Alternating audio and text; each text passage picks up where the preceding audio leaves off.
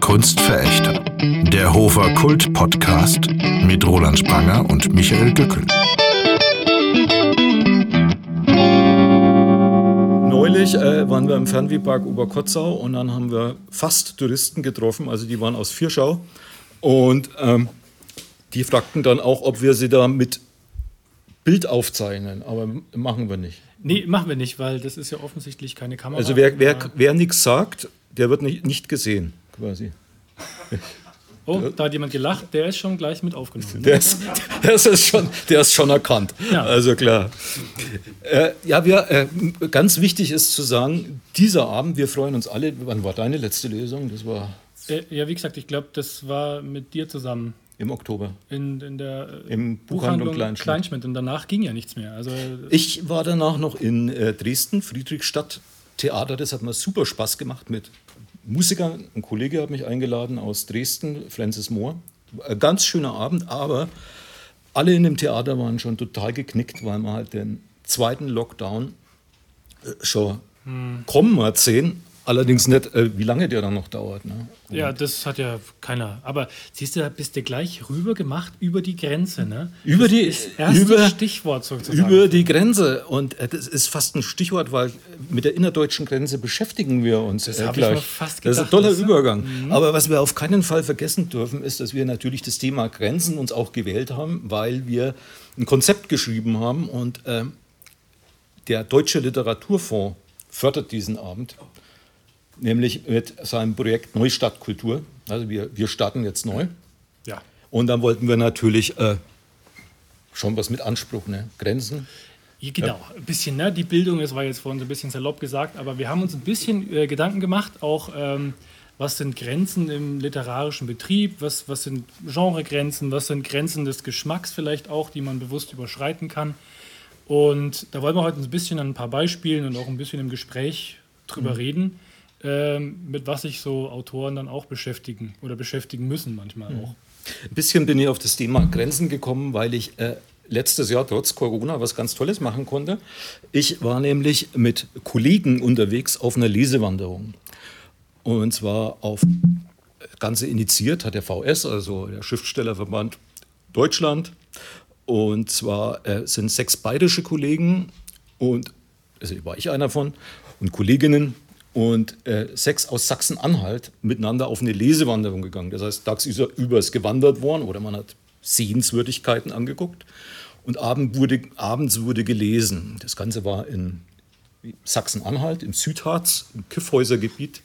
Das war sehr spannend. In dem Eck war ich auch noch nie. Das war auch Sinn der Sache, da an der ehemaligen innerdeutschen Grenze entlang zu wandern.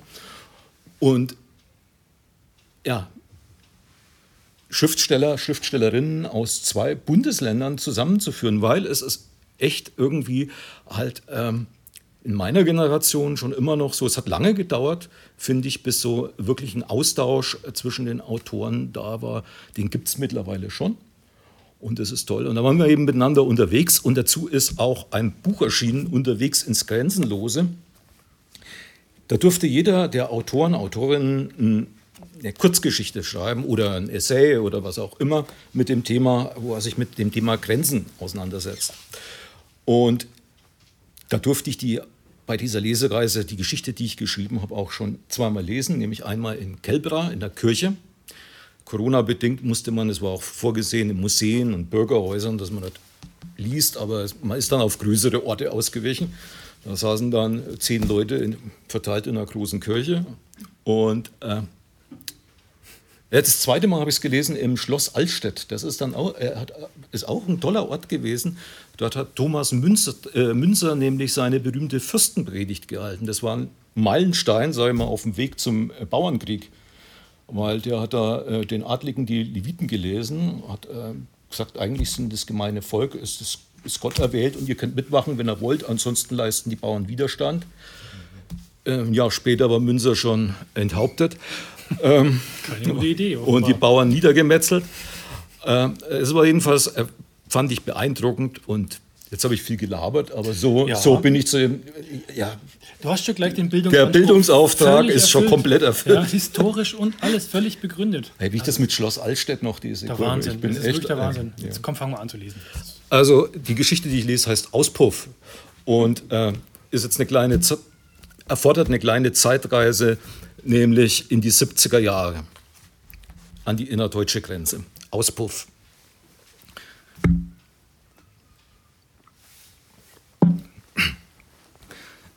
Ich setze die Diamantnadel auf die Grille der LP und drehe mich blitzschnell um. Mike steht mir gegenüber. Er hat die Mundwinkel nach unten gezogen und die Augen zu Schlitzen zusammengepresst. Dann haut uns der Sound von ACDC actionmäßig aus den Rippen. Wir schrammeln amtliche Riffs auf unseren Luftgedan, nicken dabei heftig mit den Köpfen und rufen Oi, Oi, Oi oder GNT. Beim Solo geht Mike auf die Knie und lässt seine Gesichtszüge entgleisen. Das muss eigentlich nicht sein, aber schon klar. Er zieht die Nummer wegen Biene ab. Mir ist es zu blöd, auf den Knien rumzurutschen, auch wenn Biene wirklich heiß ist. Außerdem funktioniert es nicht. Sie liegt, ohne unsere Show eines Blickes zu würdigen, auf der Schlafcouch und blättert abgeschlafft in der Bravo. Alles, was sie macht, erledigt sie mit einer gewissen Langeweile. Genau das ist es, was Mike und ich sexy finden. Und das ist das Problem. Weil wir ja Freunde sind, macht keiner den ersten Schritt. Und Biene blättert in der Bravo und wird immer heißer, je mehr sie sich langweilt. Nach dem letzten Akkord klatschen Mike und ich ab, dann drehen wir uns zu Biene Sie blättert weiter, bis sie endlich den Kopf hebt und uns anschaut. Ist was? fragt sie. Wir, wir wären dann soweit. Na endlich. Ich gehe zu meiner Mutter und sage ihr, dass wir nochmal mit den Mofas wegfahren. An die Bushaltestelle. Sie will wissen, ob ich zum Abendessen zu Hause bin. Na klar, sage ich. Fahr vorsichtig, gibt sie mir mit auf den Weg. Das macht sie immer obwohl sie genau weiß, dass es bei mir aushackt, wenn es zuckrig wird. Unten im Hof warten unsere Hobel. Ich setze mich kingmäßig auf meine Herkules M5 mit Automatikschaltung, die ich von meinem Großvater geerbt habe. Nach seinem Herzinfarkt verstaubte die Maschine zwei Jahre im Schuppen, bis ich endlich alt genug war, um damit fahren zu dürfen.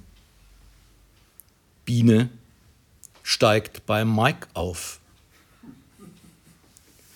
Das ist natürlich total scheiße, aber meine M5 hat nur einen dreieckigen Sitz, damit auch ein sehr großer Arsch drauf passt. Ein Rentnermofa.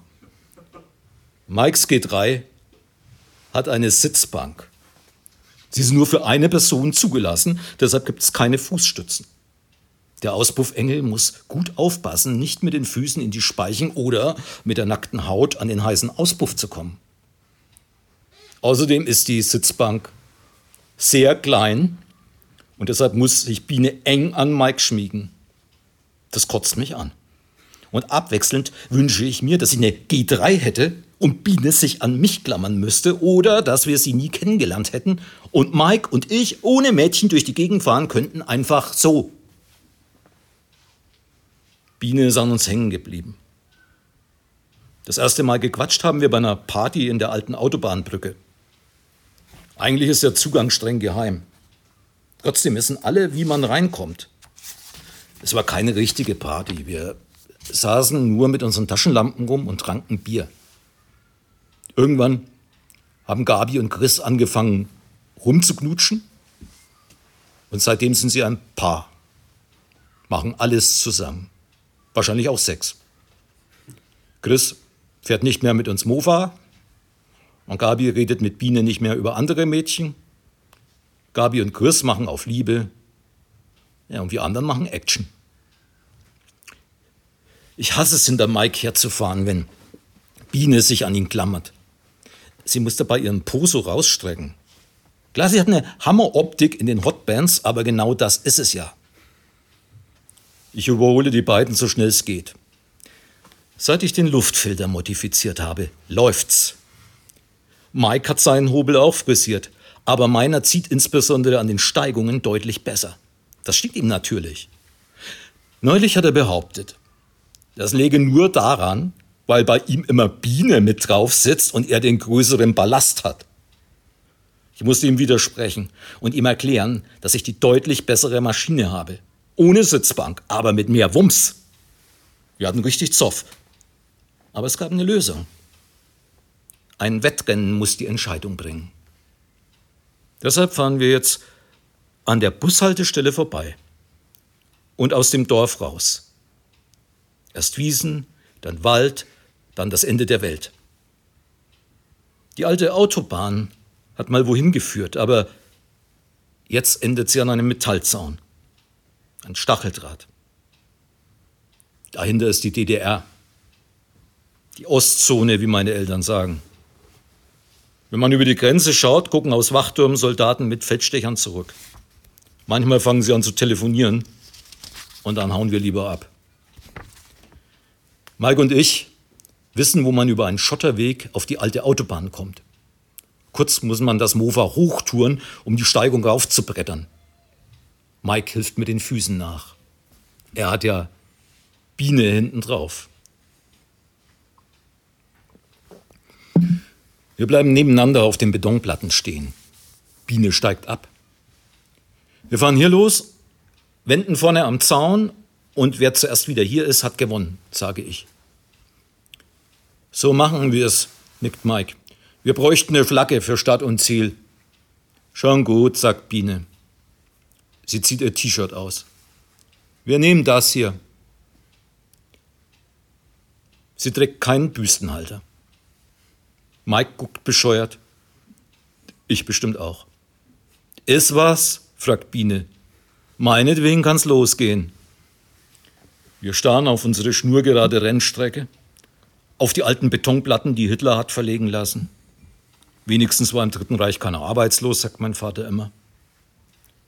Biene hält mit beiden Händen ihr T-Shirt über den Kopf. Mike und ich drehen am Gasgriff während die Pupillen in den Augenwinkeln an Bienes Möpsen festhängen. Die Motoren rühren, die Hinterreifen drehen durch, wollen nach vorn, sind kaum mehr zu halten. Die Flagge senkt sich. Die Movas kommen beide gut weg, sind auf gleicher Höhe. Vielleicht bringen die 300 Meter hin und zurück nicht die Entscheidung, sondern ein Schlagloch. Oder die bessere Wende am Metallzaun. Über den klettert gerade ein Mann. Und natürlich denkt Mike, Mike vermutlich das gleiche wie ich. Das gibt's doch nicht. Der Mann trägt eine grau-grüne Uniform, aus der am Stacheldraht große Fetzen herausgerissen werden. Er fällt nach vorne und landet auf den Betonplatten. Ja, das muss scheiße wehgetan haben. Ich bremse als erster, wir bleiben stehen. Der Mann ist noch 20 Meter entfernt. Er versucht aufzustehen, aber es gelingt ihm nicht. Sein linkes Bein knickt weg. Das Hosenbein ist blutgetränkt. Der ist verletzt, sag ich. Der ist aus der Ostzone, antwortet Mike. Wir müssen ihm helfen. Er, er, ist von drüben, verstehst du? Der ist einer von den Kommunisten. Ja, bist du gehirnkastriert oder was? Der haut doch vor den Kommunisten ab. Er hat ihre Uniform an. Die haben auf ihn geschossen. Ja, ich gehe da nicht hin, vielleicht schießen die auch auf uns. Der Mann versucht weiter aufzustehen, aber seine Anstrengungen werden müder. Schritte von hinten. Biene bleibt neben uns stehen und schaut auf den Mann. Ihr Gesicht ist dabei vollkommen reglos. Sie ist sehr schön. Ja, und sie hat ihr T-Shirt wieder an. Warum helft ihr ihm nicht? fragt sie. Die Kommunisten könnten auf uns schießen, sagt Mike. Der Mann richtet sich mühevoll auf, klappt aber gleich wieder zusammen. Zum ersten Mal höre ich so etwas wie ein Keuchen. Bestimmt hat er auch vorher gekeucht, aber ich habe es nicht gehört, sondern nur den Puls in meinen Ohren und die, die Motoren der Mofas. Ihr Idioten, wie seid ihr denn drauf? fragt Biene. Dann rennt sie. Wir machen die Mopeds aus, bocken sie auf und rennen ihr hinterher. Als wir neben ihr ankommen, steht sie neben dem Verletzten und ich kann sehen, wie es ihr geht. Sie weiß nicht, was sie machen soll. Alles wird gut, sagt Biene. Ja, ich habe keine Ahnung, wie sie drauf kommt. Bisher habe ich Menschen mit Schusswunden nur im Film gesehen. Mit dem Bauchschuss krepieren die langsam. Bei einem Treffer ins Herz ist Schicht im Schacht. Hallo Mädchen, sagt der Soldat. Mike beugt sich zu mir. Kommunist. So hört sich auch Erich Honecker an. Fresse, sage ich. Biene geht in die Hocke und glotzt auf die Verletzung, unter der sich eine Blutpfütze auf dem Beton sammelt. Sie verlieren viel Blut. Wir müssen die Wunde mit ihrem Gürtel abbinden.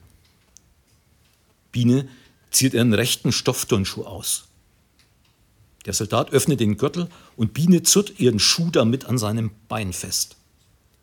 Jens, du musst Hilfe holen, kommandiert Biene. Ja, warum denn ich? frage ich. Dein Hobel ist schneller als der von Mike. Wir beide, also Mike und ich, starren sie einen Moment an, aber ich erhole mich schneller. Ich renne zum Mofa und starte. Ein paar hundert Meter über die Autobahn, die Schotterpiste runter und durch den Hohlweg rauf, durch den Wald. Fichten, Fichten, Fichten. Dann raus in die Sonne, den Feldweg entlang, Weizen, Gerste, Weizen. Das Dorf ist schon im Tal zu sehen. Ich frage mich, wer cooler ist. Der Typ, der zurückbleibt und das Mädchen beschützt? Oder der, der Hilfe holt? Jedenfalls ist es astrein, dass ein für alle Mal geklärt wurde, wer den schnelleren Hobel hat. Danke.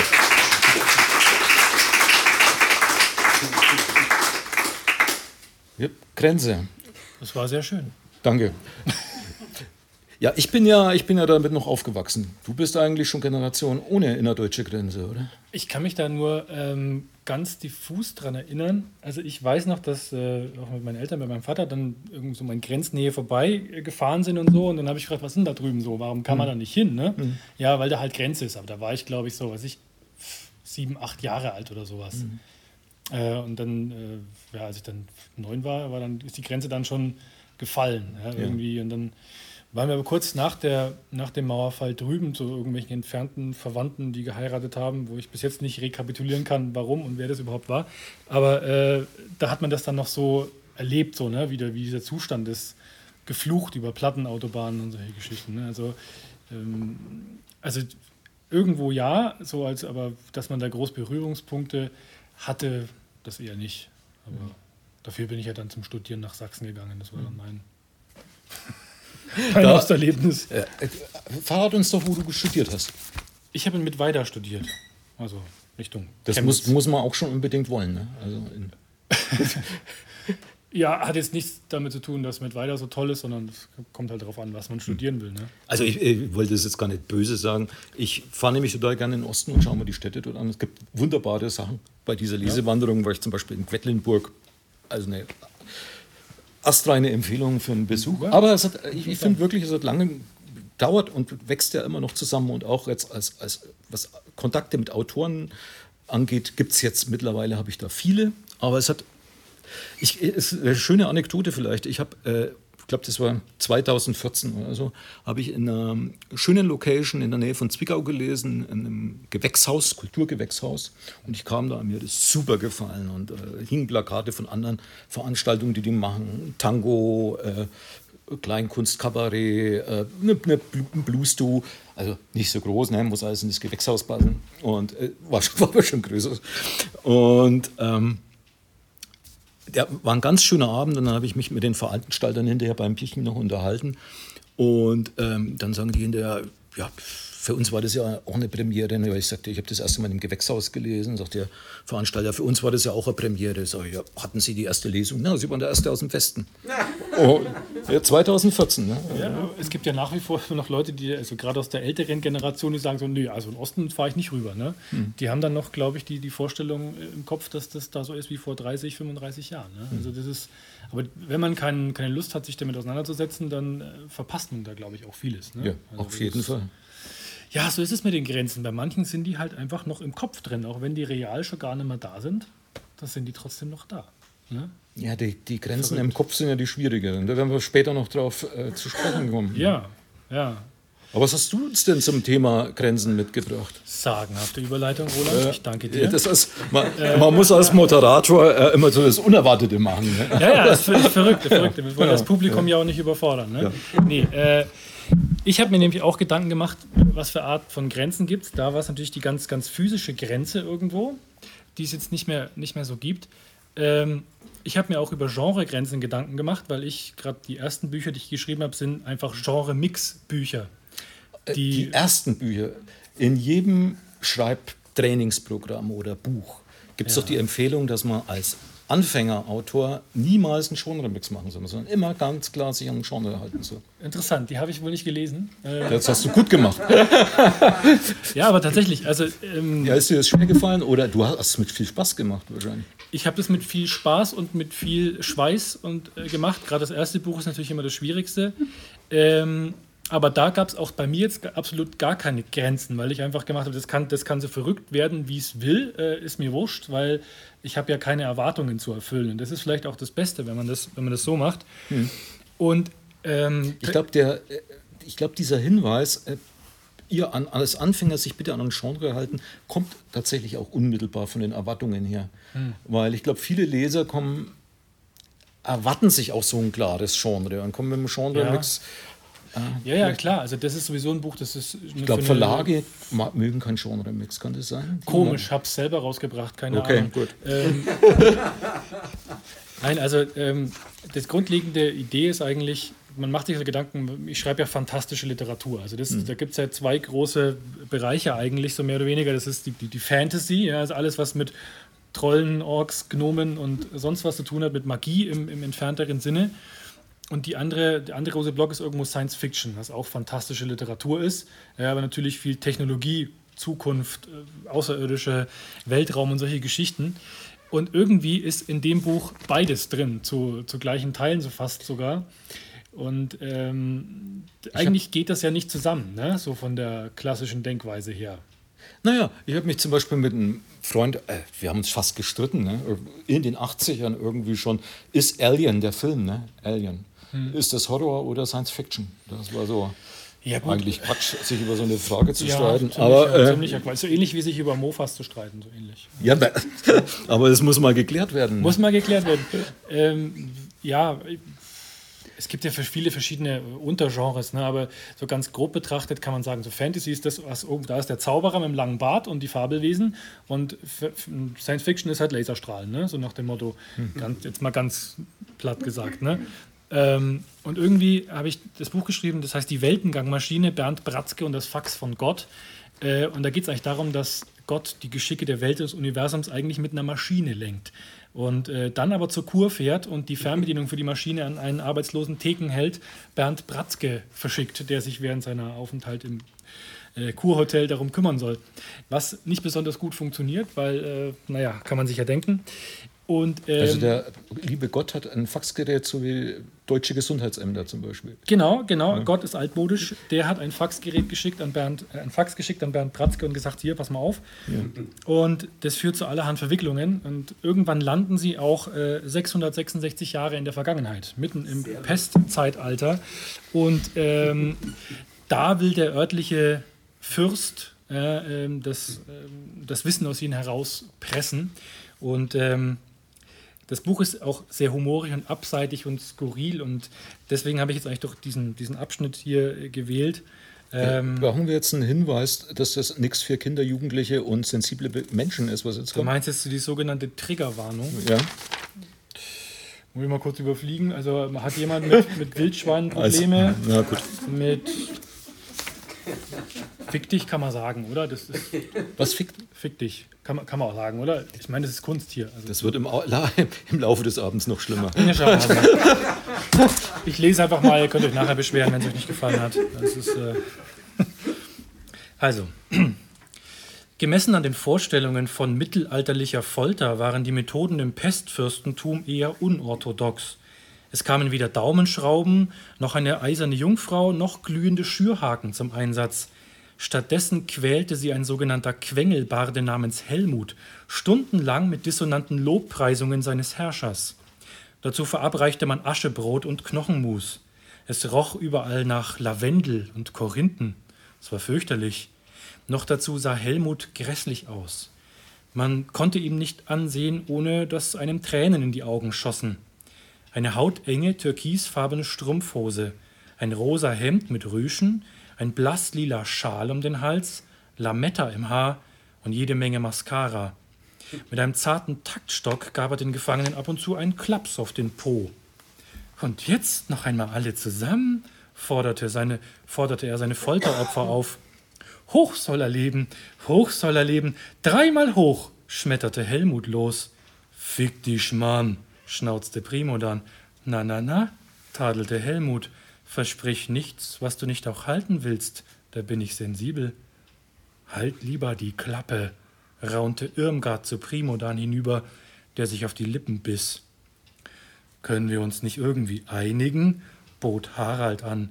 Wir haben doch alles erzählt, was wir wissen. So? gab sich Helmut neugierig. Ja, alles von dem Fax über die Blackmetaller und die Fernbedienung bis zur Zeitreise und dem Lumpengnom, der übrigens da drüben liegt. Befragt doch den, er wird es euch bestätigen, fasste Harald zusammen. Ja, ja, in der Tat, summte Helmut fröhlich. Ihr habt sicher alles berichtet, und ich werde sogleich ein Lied daraus ersinnen zur Freude meines Herrschers. Scheiße, nein, brummte Bernd, der vergeblich versuchte, sich mit den Schultern abwechselnd ein Ohr zuzuhalten. Doch so wie er auf der Pritsche festgeschnallt war, fehlten immer links oder rechts ein paar Zentimeter. Helmut quittierte das mit einem abfälligen Blick. Hältst du mich für einen Anfänger? Ich will dir zeigen, was dich erwartet, versprach er und zückte seinen Taktstock. Das wird nicht schön, konstatierte der neben Bernd festgezurrte Pfarrer Petersen. Au contraire, Monsieur le Pasteur, flötete Helmut, es wird ein Fest. Jetzt springen wir wieder in der Zeit nach vorne, äh, weil es gibt nämlich ähm, böse, finstere Black Metaller und die mit dieser Fernbedienung die Welt in ein, eine Spielwiese für Satanisten verwandeln wollen. Ähm, und da lernen wir noch äh, zwei kennen jetzt. Heute Morgen stand ich im Stau, sagte ein zotteliger Saufbold zu Barkeeper Kral, der hinter dem Tresen stoisch die Gläser spülte. Er bemühte sich meist von seinen Gästen so wenig Notiz wie möglich zu nehmen. Das lohnte sich nicht. Sie sollten doch einfach die Schnauze halten und saufen, dachte er. Ja, im Stau, fuhr der Zottelbär fort, zwischen Quickborn und Schnelsen. Das muss man sich mal vorstellen, ausgerechnet. Kral blickte kurz von seinen Gläsern auf und in Richtung des nervenden Gastes. Du wirst bald größere Probleme haben, Junge, sagte er knapp. Das stimmt wohl, ja, ja. Ich kam nämlich zu spät ins Institut für Kunstköpfe, weißt du? Nein, sagte Kral. Na, hör mal, das ist eine wissenschaftliche Talentschmiede, eine Art Think Tank. Die haben den ersten Brustbeinkompensator erfunden, die Vertikalfritteuse, den Saftsackentsafter und, und, und. Kral hasste seinen Job, hätte er doch etwas Anständiges gelernt. In diesem Augenblick kam Gogorot zur Kneipentür hereingeritten wie ein stattlicher Lipizzanerhengst. Dem Satan sei Dank, rief Kral und deutete auf den Zotteligen am Tresen. Ich glaube, der sitzt auf deinem Platz. Ohne ein weiteres Wort zog Gogorot sein rot glühendes Schwert aus der Scheide und streckte den Zottelbär nieder. Danke, sagte Kral knapp und stellte Gogorot sein frisch gezapftes Schwarzbier vor die Nase. Arznil und Ungezüm hatten also Erfolg, fragte Gogorot, nachdem er einen großen Schluck vom Bier genommen hatte. Sieht so aus. Erstaunlich. Stimmt. Kommen die dann rüber? Müssten gleich da sein. Prächtig. Gib mir noch ein Bier. 666 Jahre weiter zurück in der Zeitlinie stellte sich die Situation bei weitem nicht so gemütlich dar. Helmut hatte sich nach der fünfstündigen Folterorgie zwar zurückgezogen, um zu komponieren, wie er sagte, doch seine schrillen Arien klingelten noch lautstark in den Ohren von Bernd, Irmgard, Harald und Primodan und Pfarrer Petersen. Nur der Gnom, der seit ihrer Gefangennahme keinen Mucks von sich gegeben hatte, schien die Folter unbeschadet überstanden zu haben. Sag mal, Pimpf, schrie Irmgard laut, um das Klingeln in ihren Ohren zu übertönen, wieso macht dir das Gejaule von dem Schwachkopf nix aus? Hä? murrte der Gnom. Icke Lippe lesen. Hm? raunte Irmgard und wusste nicht recht, was sie davon halten sollte. Da fing Petersen plötzlich an, seinen Kopf gegen die Kerkerwände zu schlagen. Erst nur sachte, aber dann immer stärker. Schweine, brüllte er, Wildschweine, kommt und rettet mich. Au Backe, stellte Harald knapp fest und trat zu Petersen. Hältst du das für eine gute Idee? Ich meine, die Wand sieht doch recht stabil aus. Schweine, Schweine, wiederholte Petersen ständig. Lass mich mal, forderte Primo dann. Er gab Petersen einen beherzten Schlag auf den Hinterkopf, woraufhin dieser in sich zusammensackte. Weise sind die selig Armen, selig die, die Weisheit sparen, ertönte es aus dem Hintergrund. Die Gruppe wandte sich um. Aus einer unbeleuchteten Ecke ihrer Zelle trat eine schwarzbraune Gestalt. Sie strich ihre schwere Kapuze nach hinten, und da erkannten sie ihn. Der braune Abt war gekommen. Ja, Mensch, Alter, wo kommst du denn her? wollte Bernd wissen und setzte, ohne die Antwort abzuwarten, sofort nach. Du hast nicht zufällig was von dem Rindenbier dabei, oder? Seid unbesorgt, Kinder. Deus omnibus paradoxon in excelsior, raunte er und zog die Pergamentrolle unter der Kutte hervor. Bernd verstand sofort. Sogleich kramte er die Fernbedienung aus der Unterhose. Er hatte sie vorsorglich dort gebunkert, damit die Wachen sie nicht fanden. Ja, aber die Batterien, erinnerte Harald. Accumulatio non olet, entgegnete der Abt und begann aus der Schriftrolle vorzulesen. Er zeigte auf die Gruppe, und alle sagten die Worte des Abtes nach. Üne mene Eierschreck, Rittelrattel Soßenfleck. Lad die Kiste wieder auf, bevor ich mir eine andere kauf. Bernd fand es zwar einigermaßen merkwürdig, einen derart dümmlichen Reim von einer tausende Jahre alten Pergamentrolle aufzusagen, machte aber mit. Die Situation konnte ja unmöglich schlimmer werden. Und der feste Glaube an Verbesserung, der Funken der Hoffnung, der keimte, und die Sehnsucht nach göttlichem Beistand vermochten es tatsächlich, die Fernbedienung wieder zum Leben zu erwecken. Hallo, Julia, rief Bernd, spitzenmäßig. Schon gab die Fernbedienung wieder weißblaue Lichtblitze ab und erzeugte einen Zeitreisestrudel, genau dort, wo sich Pfarrer Petersen noch vor fünf Minuten die Stirn blutig geschlagen hatte. Hier ist ein Prophet, stellte der Abt fest und wies in Richtung des bewusstlos Daliegenden. Alles klar, brummte Primo dann, schnappte sich Petersen und ging schnurstracks auf den Strudel zu. Na komm schon, hauen wir ab. Keiner wollte eine Sekunde länger in diesem verfluchten Pestzeitalter bleiben. Hastig schlüpften sie hindurch. Ja, genau. Also es ist eine eher wirre Geschichte. Äh, Marion wollte gerade klatschen, ich will niemanden davon abhalten. das, äh, ja, du hättest Danke. als Animateur irgendwo. Ja? Gut, mit dem ja, Applaus. Das auf Mallorca und so. Ja, ja, ja, Jetzt so ein Schild hochhalten. Aber ich meine, das, das Buch ist ja jetzt nicht nur Fantasy und Science Fiction und Satire, sondern es, es ist ja auch Metal-Roman.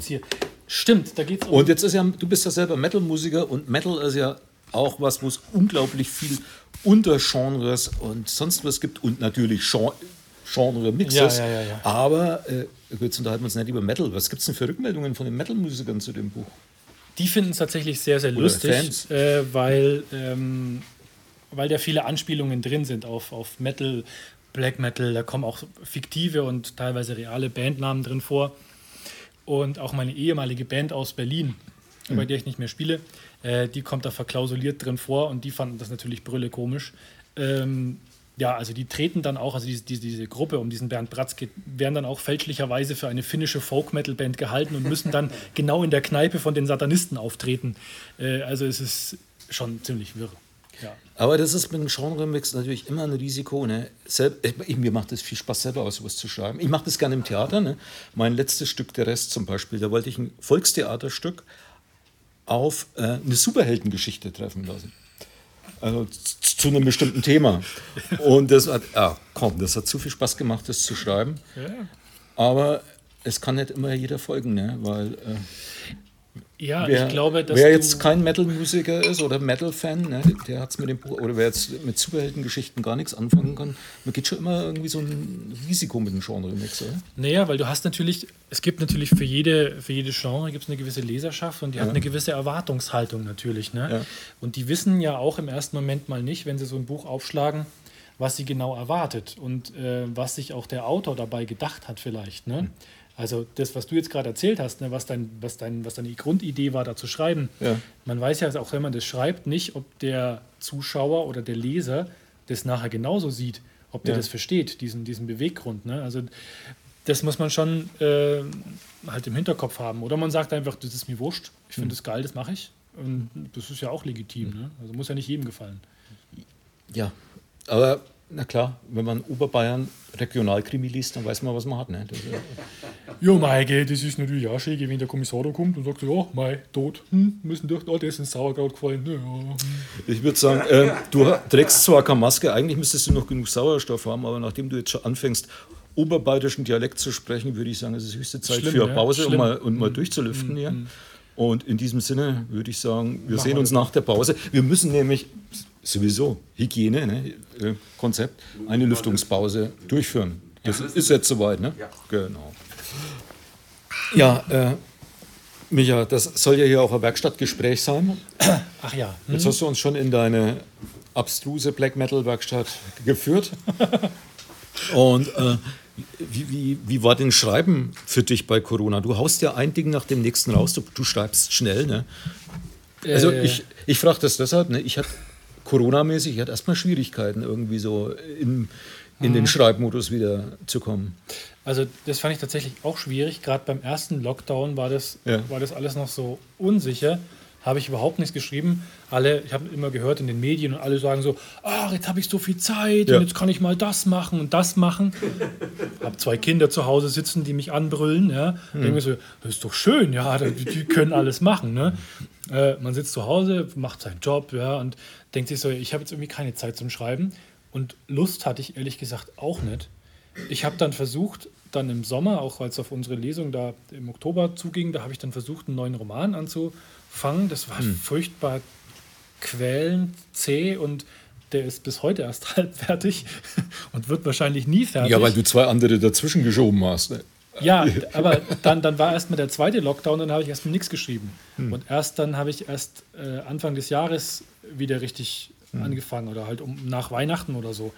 Äh, weil vorher einfach die Muße gefehlt hat. Und dann dachte ich mir so, die, die, das Zeug, diese scheiß Corona kann noch ewig gehen. Jetzt musst du trotzdem mal was machen. Weil man kann sich doch nicht davon jetzt irgendwie die ganze Zeit hemmen lassen oder so. Ne? Und dann habe ich einfach so getan, als gäbe es es nicht. Und dann war das leichter. Also, Ja, also mir ging es tatsächlich so, äh, ähnlich wie dir. Ich dachte auch, äh, alle sagen jetzt plötzlich, oh, ich muss dazu sagen, dass ich in meinem Brotjob auch irgendwie äh, eher mehr Arbeit hatte und nicht so viel Freizeit. Aber es gab eben tatsächlich viele Leute, oh, habe ich endlich mal Zeit und kann ich Klavier spielen lernen oder was man, oder äh, häkeln. Häkeln, ja. Luftmarschen, Häkeln, wir passen aber. Und ähm, dann denke ich, was ist denn mit dir los, Spranger? Ne, Warum alle, sind, alle sind top motiviert, bloß du bist nicht top motiviert. Und dann, äh, bis ich mich dann äh, auch mit einigen Kollegen ausgetauscht habe, und denen ging es allen so. Ne? Alle waren schwer unmotiviert. Also alle Leute, die äh, sonst geschrieben haben, die haben dann äh, plötzlich ein Problem mit dem Schreiben gehabt. Andere Leute, bei denen ging es plötzlich. Baerbock, Laschet, ne, die haben alle, äh, knallen jetzt Bücher raus. Ja, wegen ja, ja, Corona. klar. Ja, klar. Die aber haben, die, aber die machen das auch alle ganz alleine, habe ich gehört. das ist, ähm, ich bin heute gefragt worden, aber äh, ob ich der Ghostwriter von der Frau Baerbock bin, Nee, weil ich mich so lange nicht gemeldet habe. weil- Wollte das jemand von mir wissen? Aber der ist ja schon bekannt. Ich könnte ja höchstens der Ghostwriter des Ghostwriters sein. Es gibt alles Subunternehmer vom Subunternehmer, bloß dass er Ja. nachher keinen Mindestlohn bezahlt. Genau, das ist dann für mich an mich ausgelagert, damit es noch billiger wird. Vielleicht, ich weiß es nicht. Ja. Also mir hat ein bisschen geholfen. Jetzt kommt wieder die Überleitung, ne? Ich bin, merkst schon. Ich jetzt, bin gespannt, äh, jetzt, pass auf. ist. Mir Pass hat auf. geholfen, äh, ich habe das von langer Hand geplant jetzt. Mir hat geholfen, dass ich im, während des Lock, also im letzten Sommer, Frühsommer, von einem Freund angerufen worden bin. Thorsten Danner, der ist Schauspieler in, war lange im Nationaltheater in Mannheim und ist jetzt freier Schauspieler und hatte natürlich auch ein Problem, weil äh, er als Gast an Theatern war und überall war auch an den Theatern Lockdown, die Saison abgebrochen und äh, es ist ziemlich viel weggebrochen. Oder was es natürlich auch gab, genau wie im Theaterhof, gab es auch am anderen Theater, an anderen Theatern, dass irgendwo dann später das Weihnachtsmärchen einstudiert worden ist, geprobt worden ist.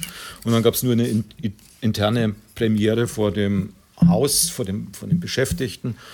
Und äh, nichts für Kids, ne? wie überhaupt es wenig für Kids gab. Und dann sagte der Thorsten zu mir, hey äh, Roland, ne? halt auch in der anderen, du hast ja Zeit. Und äh, du könntest ja eigentlich einen Monolog für mich schreiben, weil Monolog ist plötzlich, der ungeliebte Monolog ist plötzlich äh, die Gattung der Stunde, weil Schauspieler auf de, alleine auf der Bühne, auch die Schauspieler müssen ja auf der Bühne die Abstandsregeln äh, wahren ja, und so weiter. Und wenn du alleine bist, dann klappt es mit dem Abstand ganz gut. Und dann ich, äh, fand ich das gut, einfach ähm, so mit der Vorgabe, ich schreibe jetzt für meinen Freund ein Stück. Das war dann ganz witzig. Ich habe mal erst eine erste Fassung rausgeknallt. Und dann haben wir uns darüber ausgetauscht und immer mit WhatsApp-Sprachnachrichten und über alle möglichen Sachen diskutiert.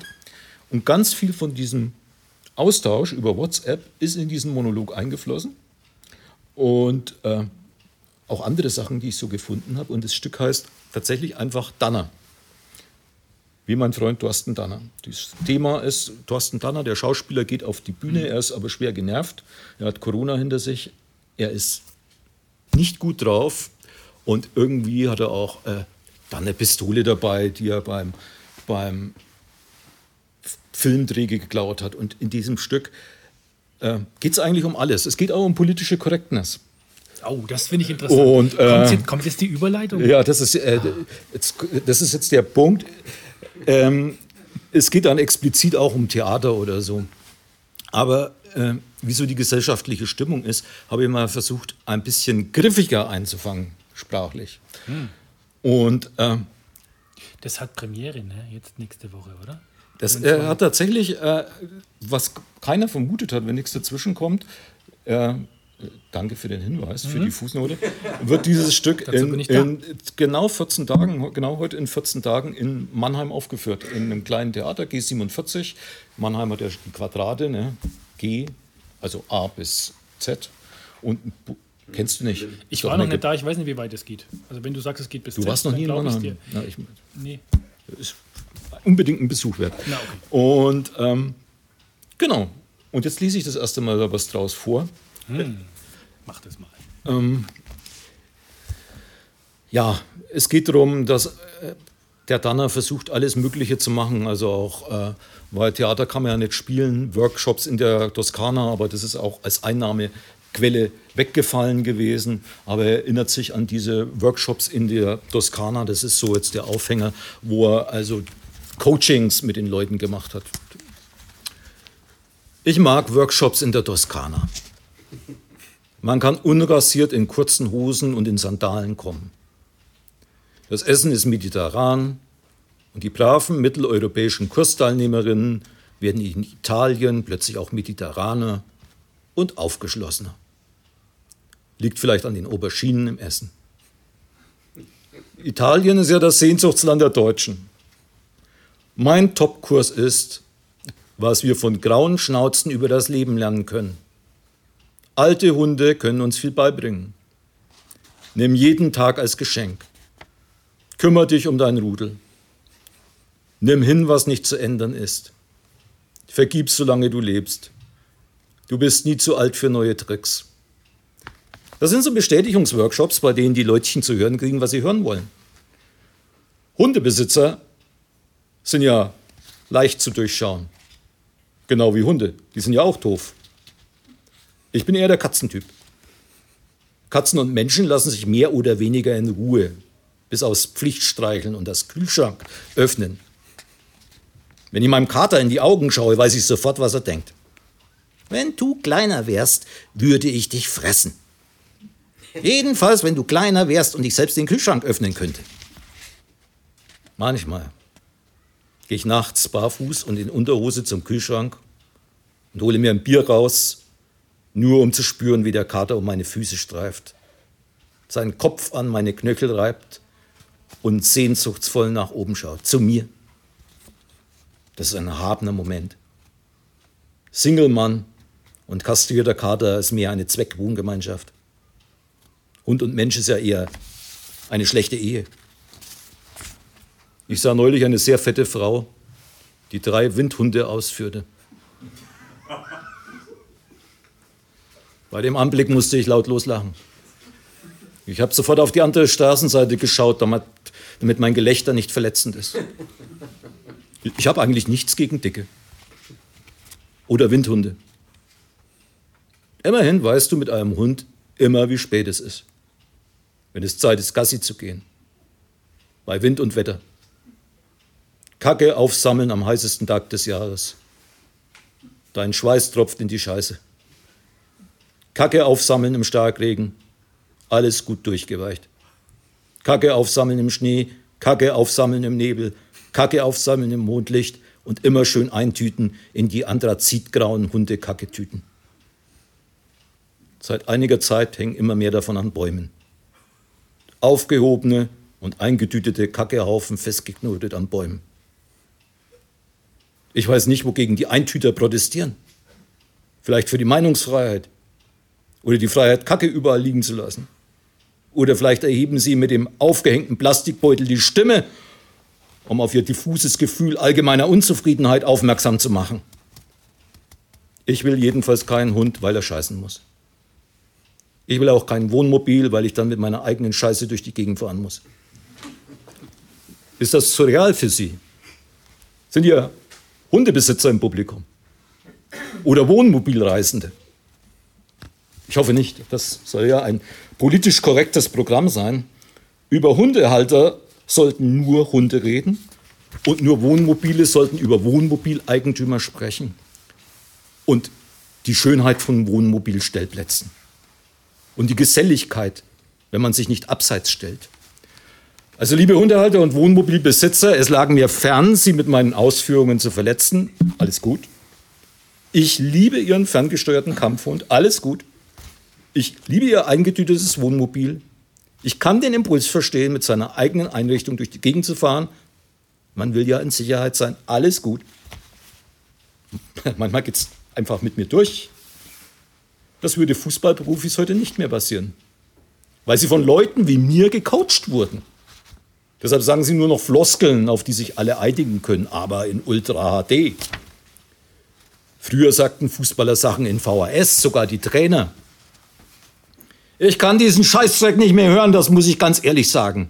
Ich kann diesen Käse nicht mehr hören. Und bei jedem Spiel, wo wir kein Tor geschossen haben, da ist noch ein tieferer Tiefpunkt, als wir schon hatten. So einen Scheiß, den kann ich nicht mehr hören. Das lasse ich mir nicht mehr lange gefallen. Das ist für mich das allerletzte, muss ich ehrlich sagen. Du sitzt hier locker bequem auf deinem Stuhl und hast drei Weizenbier getrunken. Ja, ich baue da ab und zu äh, Sachen, zum Beispiel von Jean-Paul oder alles andere, was ich als literarisch wertvoll erachte. Das war zum Beispiel, das waren alles Originalzitate von Rudi Völler aus dem berühmten Interview mit Waldemar Hartmann nach einem 0 zu 0 gegen Island im Jahr 2003. Das stimmt. Gut erkannt, ne? Jetzt haben wir wieder was für einen Bildungsauftrag getan. Ne? Aber, ja, Rudi ja, Völler ist immer Rudi gut. Völler, immer gut. Die Wahrheit sagt ja heute keiner mehr. Dafür aber authentisch. Überall sieht man diese kantenlose Professionalisierung ohne Anecken zur Selbstoptimierung. Verlogene Scheiße. Die älteren Kolleginnen und Kollegen erzählen von nächtelangen Gelagen mit dem Regisseur. Und zwar nicht erst nach der Premiere, sondern schon nach der ersten Hauptprobe. Wir Nachgeborenen gehen brav früh ins Bett und nach dem Aufstehen machen wir uns einen Smoothie. Spinat, Mango, Apfel, Banane. Dann Yoga, Sprecher, Sprechtermin beim Radio und Doppelvorstellung am Sonntag warten auf uns. Und noch schnell ein Selfie mittendrin. Alles gestylt, sauber, ohne wirkliche persönliche Beziehung, weil eh alle das Gleiche machen. Da läuft man nur brav mit. Ein Hoch auf das Halbzeitbier der Schiedsrichter. Früher haben Schiedsrichter ja schon mal besoffen eine Partie gepfiffen. Und sie waren nicht unbedingt schlechter als der Videobeweis. Wie man übrigens gut sehen konnte gestern Abend, weil der Elfmeter gegen Dänemark, der war definitiv kein Elfmeter. Und frage ich mich so, wieso gibt es da einen Videoschiedsrichter? Äh, Aber du hast das Spiel nicht gesehen, Fußball ist nichts für dich. Ich habe das nicht gesehen, äh, von daher Stimme ich dir aber trotzdem zu. Das ist sehr, das ist schön, dass du mir zustimmst. Das ist ja auch, soll ja auch eine politisch korrekte Veranstaltung sein. Ja, ich möchte Die auch. Dänen mögen ja auch alle. Dänen sind super. Ja. Wer waren die anderen? Äh, Engländer. Die sind nicht ganz so super. Engländer, ja. Ich meine, die Engländer, die halten sich auch an die Corona-Regeln. Ne? Ich meine, die UEFA, alle halten sich an die Corona-Regeln. Ja, ja, ja. Bloß wir machen jetzt in der Hofer Stadtbücherei eine Lesung. Ist Wir, doch, hätten, wir hätten auch 60.000 hier reinlassen können. Wäre gar kein Problem gewesen. Die hätten wir locker. Aber wir durften nicht. Mhm. Ja, durften nicht. Über politische Korrektheit haben wir uns im Podcast schon öfter unterhalten. Ne? Der Unterschied ist, hier zahlt man keinen Eintritt.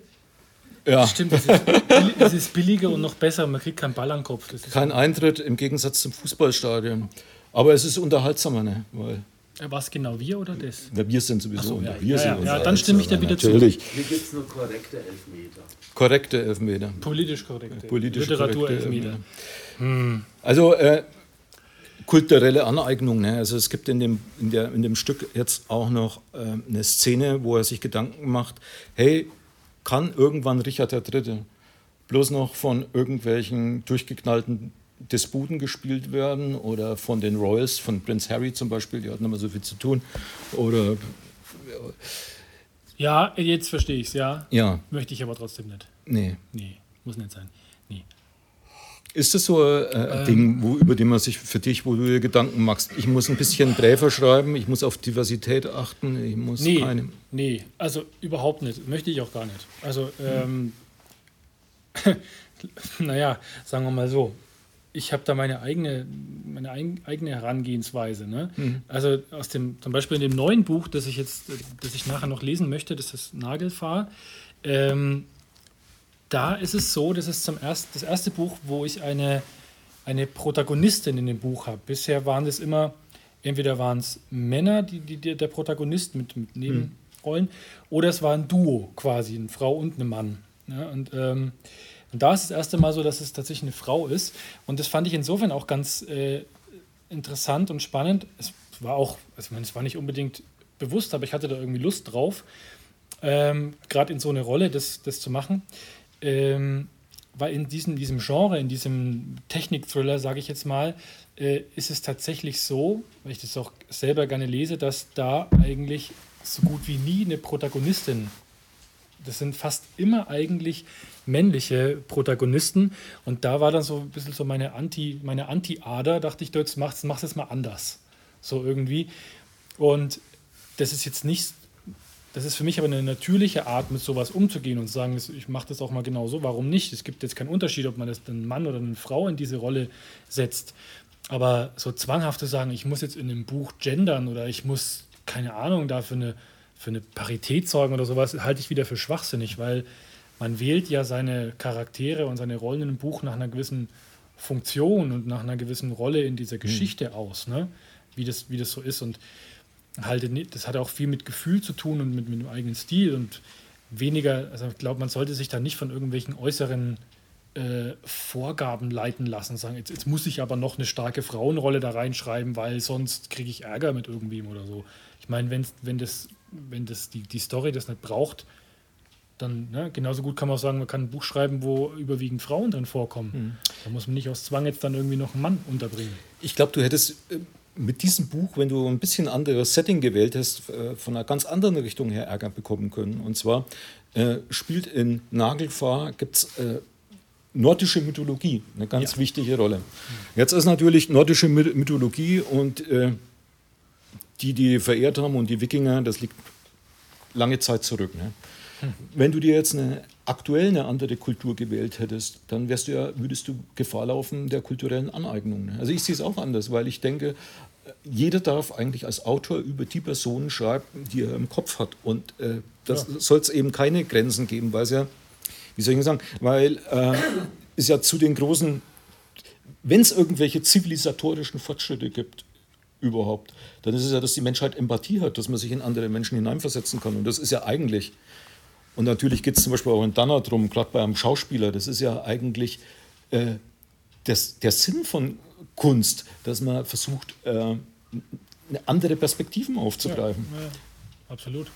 Also ich halte auch nichts davon, wenn man, das, die Beispiele haben wir ja auch schon mal diskutiert, dass jetzt quasi nur eine, darf nur eine schwarze Gedichte von, von, von einer schwarzen Autorin übersetzen? Oder darf man als, als Weißer überhaupt eine schwarze Thematik aufgreifen? Oder darf man als, als Mann eine Frauenthematik aufgreifen? Ja? Oder was auch immer. Ich finde, das geht einfach viel zu weit. Ich, ich verstehe irgendwie so, ich verstehe, wie die denken, aber ich kann es nicht so richtig akzeptieren, weil ich finde, das beraubt anderen ja ihrer Freiheit, sich mit, mhm. mit Themen zu befassen. Man sollte das nicht instrumentalisieren. Ne? Das, ja, das, worauf du dich berufst, ist ja zum Beispiel, das gab es in anderen Ländern auch, gab es viele Schwierigkeiten mit dem äh, Gedicht von Amanda Coleman, äh, die, was bei der Amtseinführung des amerikanischen Präsidenten vorgelesen wurde. Und das hat in Deutschland ja sage und schreibe drei Übersetzerinnen bekommen. Also ein Übersetzer, männlicher Übersetzer, der es zuerst machen sollte. Dem ist das abgenommen worden. Und nur eine dieser, der Damen ist wirklich Übersetzerin, aber es gab dann noch eine dritte Übersetzer, eine zweite Übersetzerin mit Migrationshintergrund, eine dritte, die äh, People of Color ist oder so. Also es gibt diesen moralischen Aspekt, wo eigentlich Übersetzung ja eigentlich was, es ist ein Handwerk, es ist, äh, äh ja. äh, na, da gibt es Widerspruch, endlich. was hast du denn für eine Meinung? Ja, aber es sollte doch der Job eines Übersetzers sein, dass er, äh, wenn er sich eingearbeitet hat, das übersetzen kann. Nee, aber er hat die Wahrnehmung nicht, die der Betroffene hat. Ja, aber wie willst du denn das sicherstellen, dass der, den du auswählst, die, die Wahrnehmung hat? Du kannst ja niemanden reinschauen. Also es ist ja immer nur eine, das ist ja nur eine Spekulation. Also ähm, was er schon sagt mit der Empathie, ja, klar. Das würde ja voraussetzen, dass auch das Kunstwerk das übersetzt wird. Ein Roman zum Beispiel oder ein Gedicht ist ja ein Kunstwerk, dass es komplett authentisch ist und eins zu eins die Wahrnehmung der Person, die das geschrieben hat, wiedergibt. Und da habe ich meine Zweifel, dass Authentizität äh, was ist, womit man überhaupt in der Kunst arbeiten kann. Ja, es ist schwierig. Also äh, deswegen haben wir auch so ein bisschen, ich meine, das ist jetzt einer Punkt, wo, wo es mit den Grenzen natürlich ein bisschen, bisschen ernster wird hier. Ähm, und es ist auch wichtig, dass man darüber diskutiert, ja, was, was, was sollte man machen, was sollte man nicht machen. Ähm, aber ich finde halt so, so strikte Verbote, so immer dieses, dieses, das geht gar nicht oder so, das führt, glaube ich, nicht zu einem produktiven Ergebnis und zu einer, zu einer Verbesserung in dieser, in dieser Debatte. Es gibt Aber, ja keine Debatte. Das Problem ja. ist ja eigentlich, dass der Diskurs ausgeblendet wird und es keine Debatte gibt. Ja. Dass sich Leute äh, dass man für die Rechte von Minderheiten eintritt und für Gleichberechtigung und, und äh, gleiche Rechte, das, ich glaube, da sind wir uns ja alle einig. Das ist, ja, ist eine, eine Grundvoraussetzung, glaube ich. Nee, und da gibt es ja auch viel zu tun. Das ist ja da gibt es auch viel zu tun und da darf man, glaube ich, auch laut werden. Das ist ja überhaupt nicht das Thema. Roland, das ist doch nicht nur so eine intellektuelle Geschichte. Es geht doch ganz viel um Gefühle in, der, in, der, äh, in, ja. in dieser Diskussion. Wenn ich da meine Tochter am Frühstückstisch höre, ja. was die mir an den Kopf knallt mit Black Lives Matter Position. Da brauche ich nicht rational argumentieren. Ja, das kommt auch dazu. Du hast schon recht. Es ist emotional, es ist aufgeheizt. Ne? Und das ist. Äh aber weißt du, es ist, ja gute, es ist immerhin schon gut, wenn deine Tochter mit dir am Frühstückstisch noch diskutiert. Ich glaube ja, dass es im Moment eben so ist. Es gibt ja den schönen Begriff der Blase. Der, ja, Blase ist ja ein hochaktuelles Wort. Ne? Und so nehme ich es schon wahr, dass eigentlich viel über die anderen gesprochen wird, aber wenig miteinander gesprochen wird. Und das ist ja, glaube ich, aber auch eine Aufgabe von äh, Kunst und Literatur. Einfach. Auf jeden Fall. Na? Also wie gesagt, in das Hornissennest wollte ich nicht rein, deswegen habe ich mir was gesucht, was schon lang vorbei ist. Ja. Äh, und das geht auch, wobei man sagen muss, dass alles, was mit ähm, Mythologie und Spiritualität und, und ich sag mal auch Religion im weitesten Sinne zu tun hat, äh, da gibt es natürlich auch schon die Fanatiker, äh, die das nicht, nicht akzeptieren wollen, wenn man da, wenn man das in einer Weise thematisiert, die ihnen nicht, nicht recht ist und so. Hm. Äh, ich glaube, einem, einem Hardcore-Odinisten würde das Buch jetzt auch nichts äh, geben. Äh, der würde dann sagen, ja, das ist, ne? also meine Interpretation, Interpretation ist ja eine ganz andere, als mhm. man das vielleicht so denkt. Ähm, aber die äh, Hardcore-Udinisten sind eine relativ leise gesellschaftliche Stimme. Ich glaube auch, ja, aber die müssen, die müssen, muss man dringend mehr inkludieren, glaube ich. Also die, die sollte man. Äh, ja, wenn, wenn, wenn die wollen, dann. Okay. Dein Buch, ich durfte das ja schon früh lesen oder vor der Veröffentlichung. Mir hat super gefallen. Ah, ich, man kommt aber, glaube ich, weil du es vorhin sagtest, ein bisschen falschen Eindruck. Du hast zwar eine super weibliche Protagonistin, hat mir gut gefallen, der zu folgen, aber das Buch arbeitet auch un mit unglaublich viel Perspektivwechseln. Also du hast dich nicht begrenzt auf die eine Protagonistin, nee. sondern es gibt schon viel Personal, mit denen man äh, auch gut mit ja. kann. Hat eine gute Atmosphäre. Ne?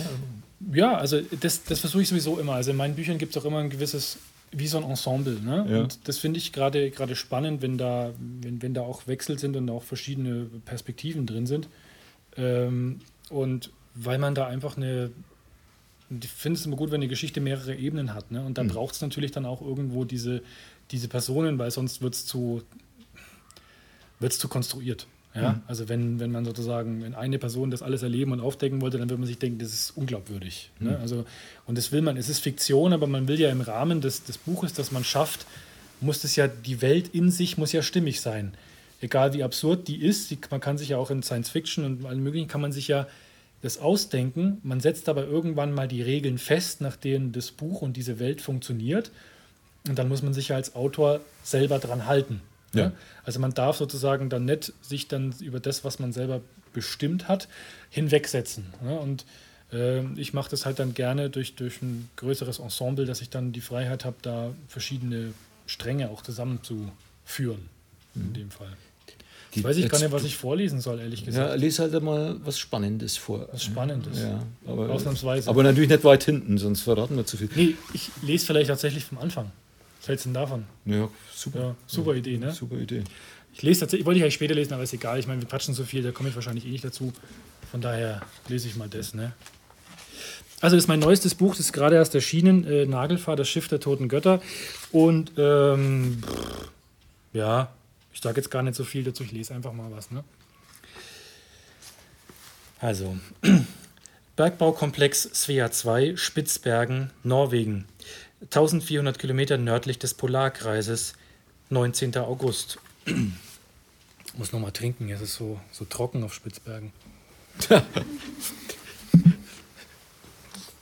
ja, wirklich eisig, eisig, Kehle zuge. Weiß schon. Der Rauch der letzten Explosion hatte sich verzogen. Nur ein fauler Geruch hing noch in der Luft, wie eine Mischung aus Ammoniak und verbranntem Papier. Wassili Petrov trat in den Stollen und knipste seine Stirnlampe an. Er winkte seinen Kollegen Live Gulbranzen, ihm nachzukommen. Dann schaltete er die an seinem Overall befestigte Bodycam ein und startete die Aufzeichnung. Er hörte, wie Gulbranzen hinter ihm das Handfunkgerät vom Gürtel nahm und Meldung machte. Wir gehen rein, sagte er knapp und ließ die Sprechtaste mit einem Knacken wieder los. Der Stollen vor ihnen schien stabil und weitgehend frei von grobem Geröll. Petrov war immer noch erstaunt über die Präzision der Sprengung. Der neue Emulsionssprengstoff Fluctan C hatte den Grad der Perfektion noch einmal deutlich gesteigert. Er verursachte 40 Prozent weniger Rauch und Staub, konnte auf ein Zehntel Gramm genau dosiert werden und er ließ sich im Mischungsverhältnis individuell auf das zu sprengende Gestein abstimmen. Petrov wusste, die Geologie Svalbards war äußerst vielfältig. Es gab Granit, Gneis, Schiefer, Sandstein und Lava in den merkwürdigsten Kombinationen. Da war es eine bedeutende Erleichterung, wenn man flexibel sprengen konnte. Und es funktionierte, sie kamen schneller voran denn je.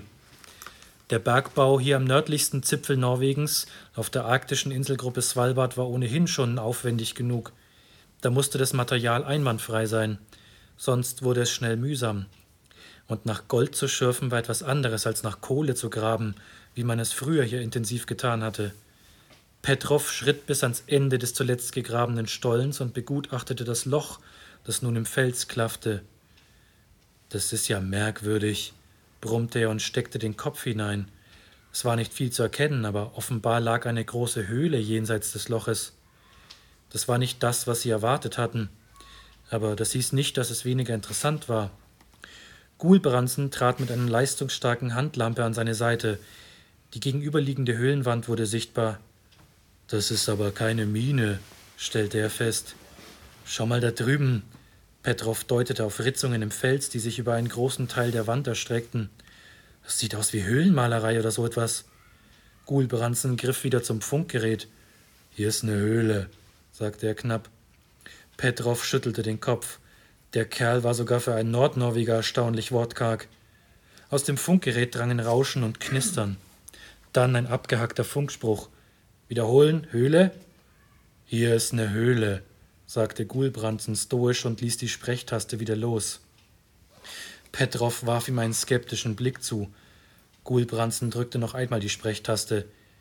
Da sind Zeichnungen. Schauen Sie uns an.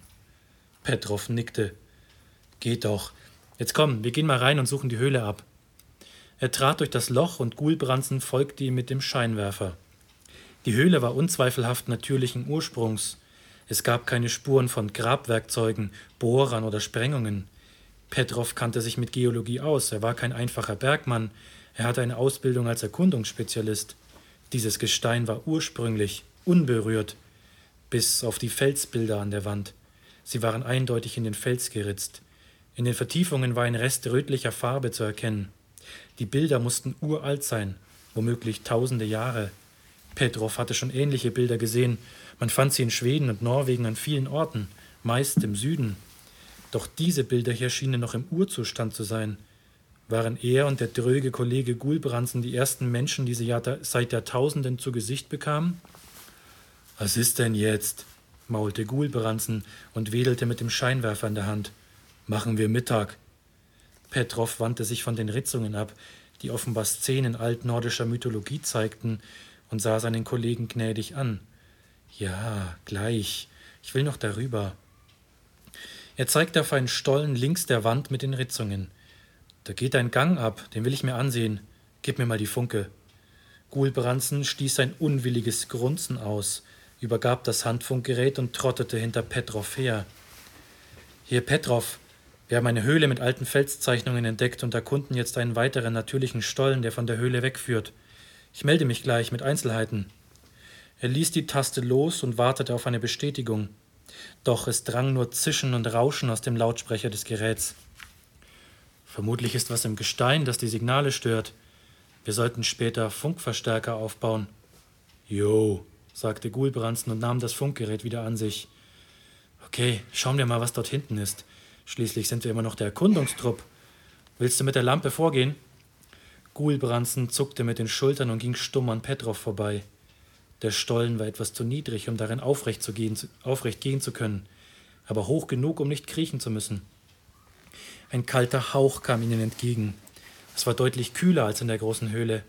Der Stollen führte leicht bergan und es gab praktisch keine größeren Abzweigungen, nur einige Ausbuchtungen links und rechts des Gangs. Daher erübrigte es sich, Markierungen auf dem Weg zu setzen. Nach etwa 50 Metern fiel der Weg wieder leicht bergab und sie bemerkten zunehmend Eis, das Wände und Boden bedeckte. Könnte rutschig werden, sagte Gulbransen. Er hielt an und leuchtete direkt nach hinten. Petrov hielt sich die Hände vor die Augen. Hör auf mich zu blenden, du Experte, blaffte er. Er war für einen Moment wie blind. Petrov hörte ein gehässiges Lachen seines Kollegen, dann einen Schrei. Auf einmal war es duster. Er blinzelte und versuchte im dunklen Stollen etwas zu erkennen. Was ist los? Gulbransen! Petrov tastete sich vor und leuchtete mit seiner schwachen Stirnlampe in den Stollen. Da war ein Loch. Von unten sah er einen Schein und er hörte ein Stöhnen. Gulbransen! schrie er nach unten. Scheiße! dröhnte es herauf. Petrov entspannte sich etwas. Der Idiot lebte. Er musste durch eine Eisschicht gebrochen sein, die über einem abgehenden Schacht lag. Petrov versuchte die Tiefe abzuschätzen. Das dürften drei bis vier Meter sein.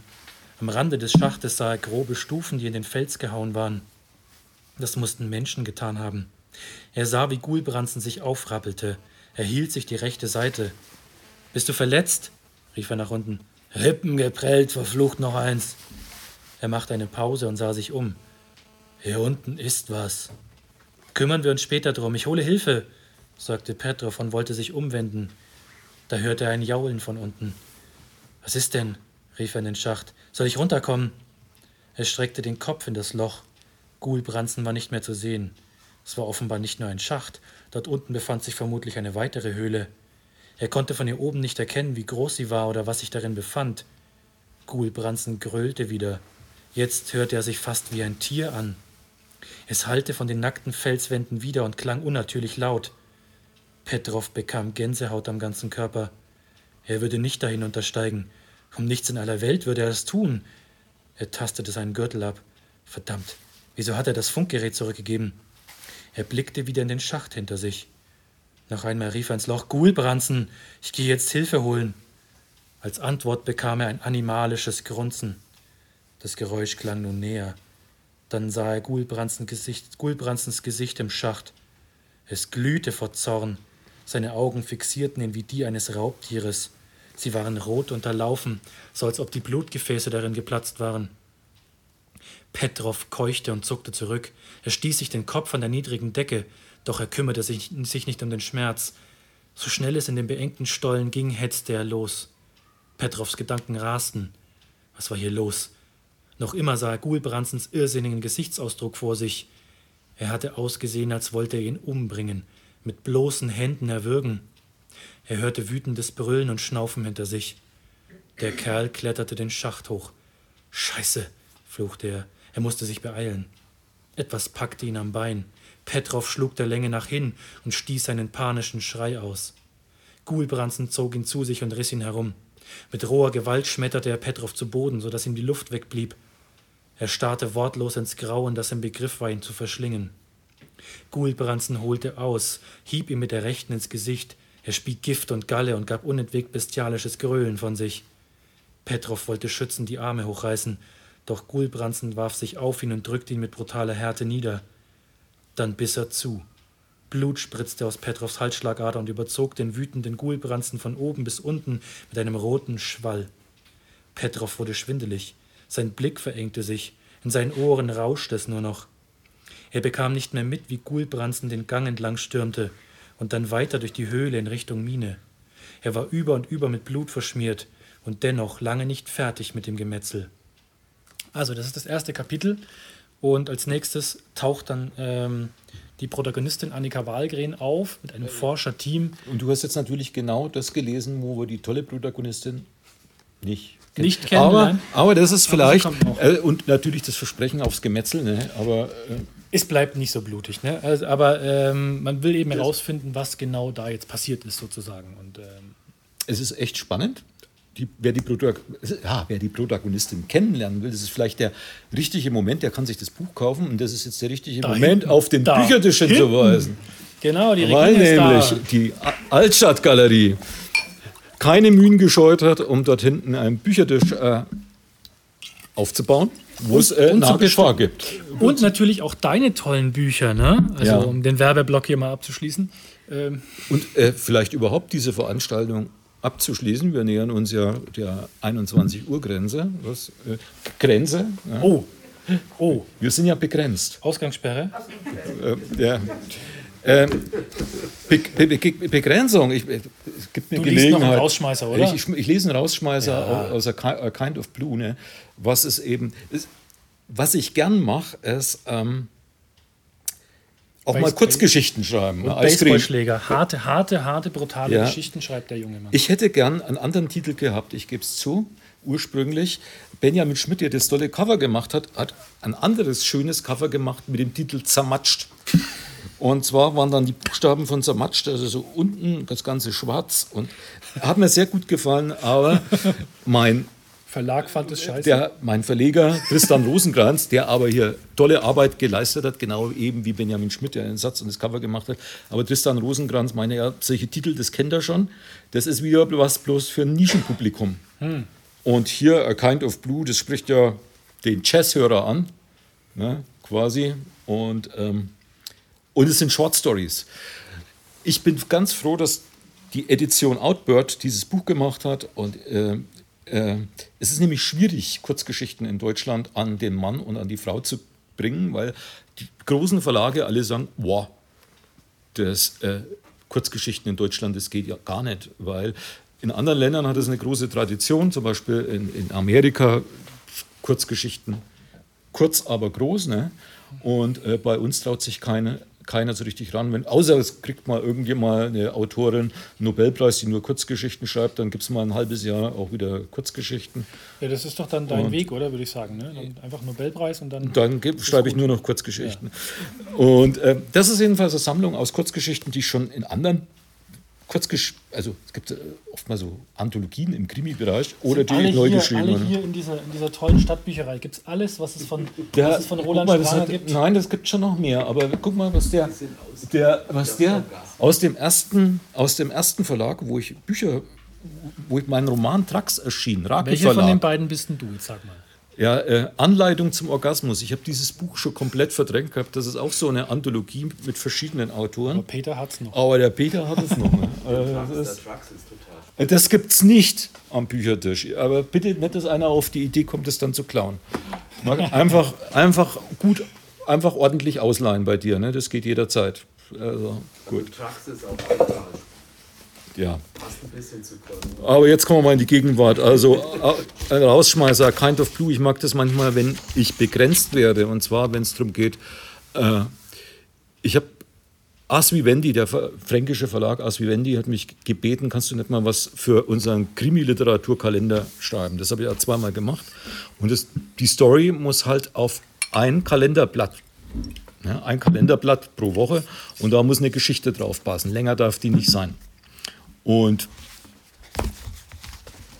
äh, das habe ich gerne gemacht, weil es ein bisschen, es ist ein Experiment. Schafft mir das, Spannung zu erzeugen in der kurzen Zeit? Und jetzt lese ich eine Geschichte.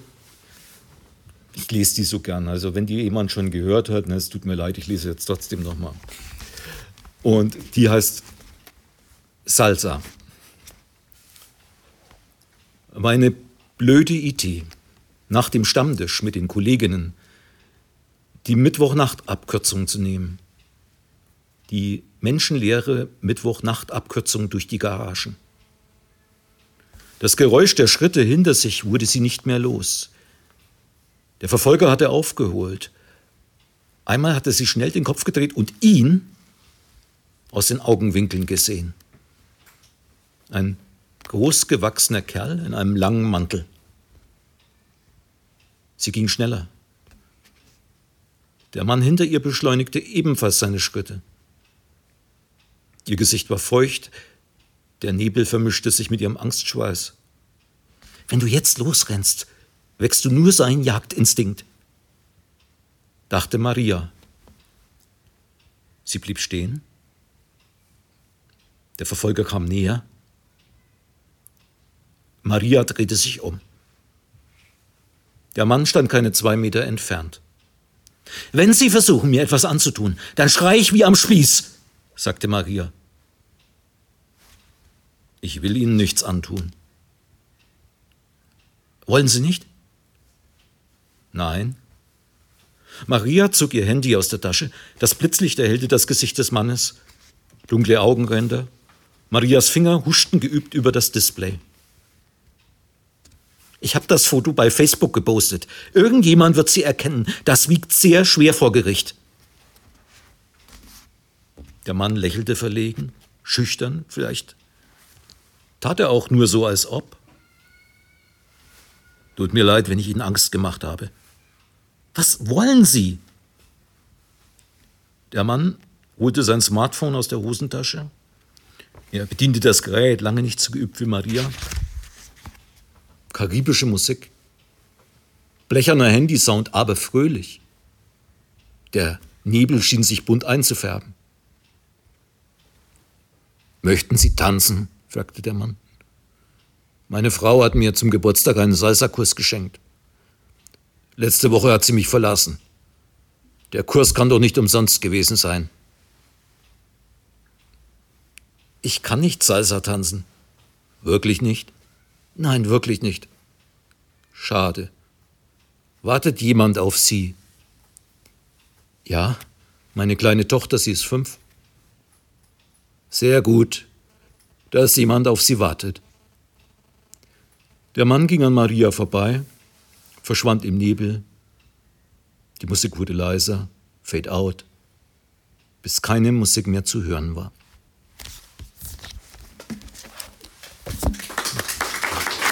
Dankeschön. Dann bleibt eigentlich uns nur. Möchtest du vielleicht wie beim Podcast so eine schöne kleine Abmoderation machen? Ich glaube, wir könnten uns nochmal bedanken. Bedanken, ja, bedanken ist immer. Bei den Zuhörern fürs, und Hörerinnen fürs glaub, aufmerksame Zuhören. Ja, ich glaube, das mögen die. Ja, ich glaube, das mögen bei die. der Stadtbücherei Hof. Oh, ich glaube, das mag er. namentlich beim Ja. Peter Ja. Herold, bei, Bei dem, bei dem, allen, bei beim, dem Literaturfonds-Dings da. aber beim Karl-Heinz natürlich auch. Beim Karl-Heinz natürlich. Bei Beim- der Regine natürlich. für ne? den Büchertisch. Büchertisch. Und natürlich beim Deutschen Literaturfonds. Genau, für beim Deutschen Literaturfonds. Ne? Bei dem Neustadt Mikrofon, Kultur. das Mikrofon, das wir nicht benutzt haben, aber das immer zu unserer Verfügung da gewesen wäre, Ja. wenn wir es gebraucht hätten. Finde ich nett von ihm. Ne? Das ist auch das sind die, die vergessenen Helden der Gesellschaft. Das sind die, die bereit liegen, ne, sofort in die Bresche zu springen, aber die es dann nicht braucht. Ne? Also Applaus fürs Mikrofon und äh, vielleicht auch nicht. Siehst du, das ist wieder die Ehre. Die Ehre, die kriegen sie wieder nicht. Ne? Wenn, hätten wir es nochmal benutzt. Aber jetzt zerfasert jetzt wird schlecht, jetzt hören wir auf. Wir, wir wissen halt einfach immer nicht, wenn wir aufhören sollen. Das ja. ist unser Problem, ne? Wir hören einfach nicht auf. Jetzt habe ich, äh, hab ich gedacht, ich überlasse es dir, weil du Peter, stringenter Peter, bist. Peter, schreit Ja. an. Mach mal. Ist das jetzt interaktiv? Schreibt mal ein. Äh, wünscht sich noch jemand vielleicht Genau. einen kleinen Beitrag? Ah ja, also gut, wenn es Fragen So, gibt, ja, dann Fragen. natürlich, Seite dann gerne. 71 im Hyperspeed äh, oder, oder Warte. Also ich würde mal sagen Seite 71 im Hyperspeed. Seite 71 im Hyperspeed. Warten wir Aber nur die eine Seite. Okay. Und nun beim Studium der Tempelruine wiedergefunden hatte. Das ergibt keinen Sinn jetzt im halben Satz, aber na gut.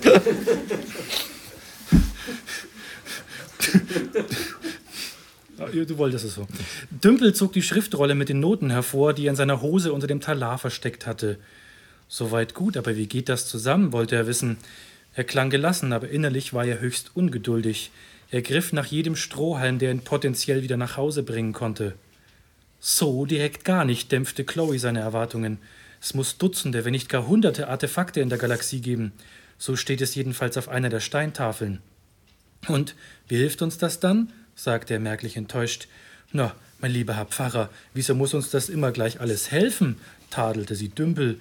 Die Archäologie ist die Königsdisziplin des Puzzlens. Da muss man suchen, was auf welche Weise zusammengehört, auch wenn es zunächst unmöglich erscheint. Und die Artefakte passen nur in einer bestimmten Reihenfolge an das jeweils nächste Artefakt. So ist das nun mal. Dümpel blieb stumm und sah Chloe unschlüssig an. Was war das nur für eine Person? Hinter dem blendenden Äußeren lauerte so mancher Abgrund. Er hörte die Stimme seiner Mutter im Kopf. Pass auf, Junge, pass auf. Was ist denn? Jetzt seien Sie mal nicht beleidigt, Gregor. In der Religion muss man auch Demut und Gottvertrauen haben, oder etwa nicht? Sie nannte ihn Gregor. Das tat eigentlich niemand. Und was wusste sie schon von Gottvertrauen? Auf eine eigenwillige Weise wühlte ihn diese Frau auf. Ja, sehr gut. Das, Gute Seite. das war jetzt der Mehrwert. Ja. Das ist der Mehrwert. Ja. Na gut, warum nicht?